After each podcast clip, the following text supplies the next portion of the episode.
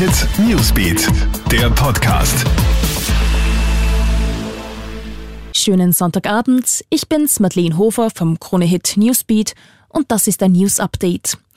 Müssen wir uns nächstes Jahr alle verpflichtend gegen das Coronavirus impfen lassen? Für Wirbel im Netz sorgt gerade der steirische Landeshauptmann Hermann Schützenhöfer.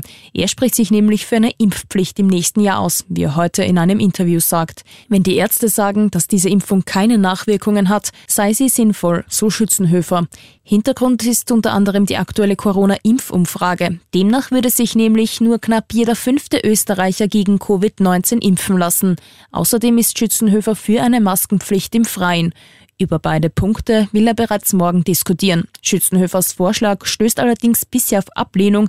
Im Gesundheitsministerium etwa heißt es, dass von der Regierung keine Impfpflicht verordnet wird.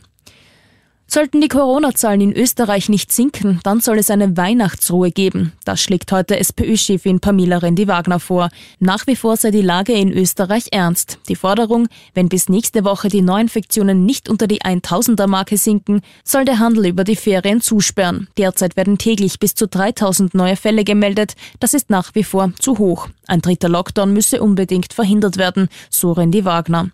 Und Überraschungssieg beim Skiweltcup in Val d'Isère. Der Slowene Martin Čata rast mit Startnummer 41 auf Platz 1. Er verdrängt den Österreicher Ottmar Striedinger auf Platz 2, der damit nur knapp seinen ersten Sieg verpasst. Auf Platz 3 landet der Schweizer Urs Grünbühl. Zweitbester Österreicher wird übrigens der Kärntner Matthias Meyer als Achter. Ja, das war's dann auch schon wieder. Alle aktuellen Infos checkst du dir stündlich im Kronehit Newsbeat sowie laufend online auf kronehit.at. Newsbeat, der Podcast.